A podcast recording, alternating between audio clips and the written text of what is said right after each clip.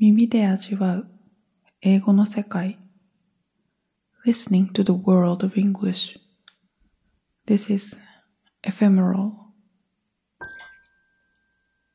発音が難しいこの言葉。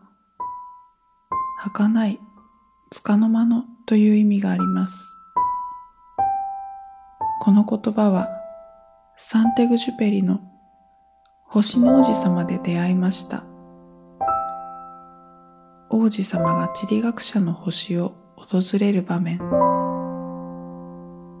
地理学者に自分の星のことを問われ、小さな星で火山が三つあること、花が一つあることを伝えます。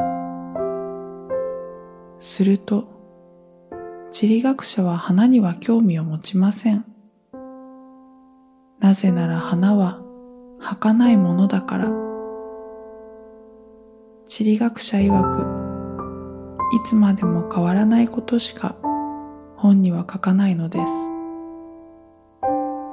花を愛する王子様はそのことに驚き、尋ねます。儚いって何のこと？と聞く王子様。そりゃそのうち消えてなくなるっていう意味だよ。答える地理学者。But what does that mean? Ephemeral.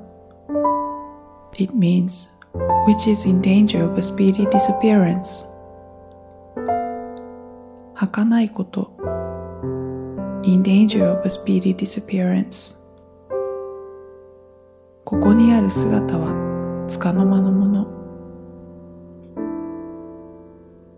秋はどこか物悲しく儚さへ思いを馳せることが多くなる気がします。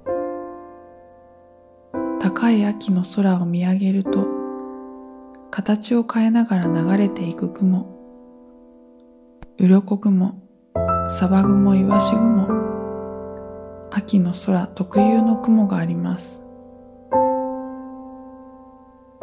移ろいゆくといえば、今は昼夜団子のようにくっついて過ごしている幼い子供たち。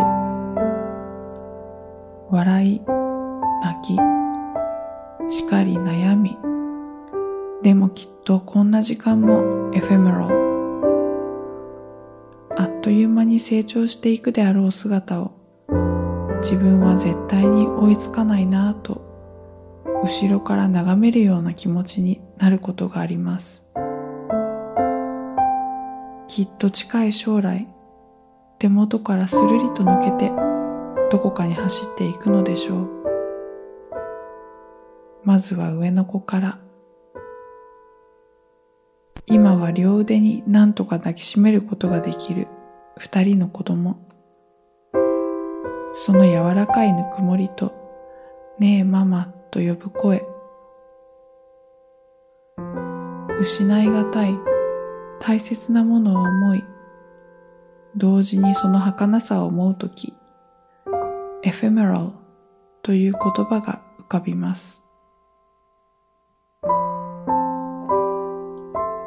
朝起きてきて一番に抱きついてくる子供たち。それから親との何気ない会話の時間。それに昨日お部屋に飾った切り花のみずみずしさだって、そう。物事の儚さ、年を重ねるたびにリアリティを持って理解を深めている気がします。エフェメラル発音は難しいですが、綺麗な言葉ですよね。ちょっと話はそれますが、ephemeral sounds a bit like エメラルドエメラルドにも音が似ていませんか？この言葉に色をつけるとしたら、エメラルドグリーンでしょうか？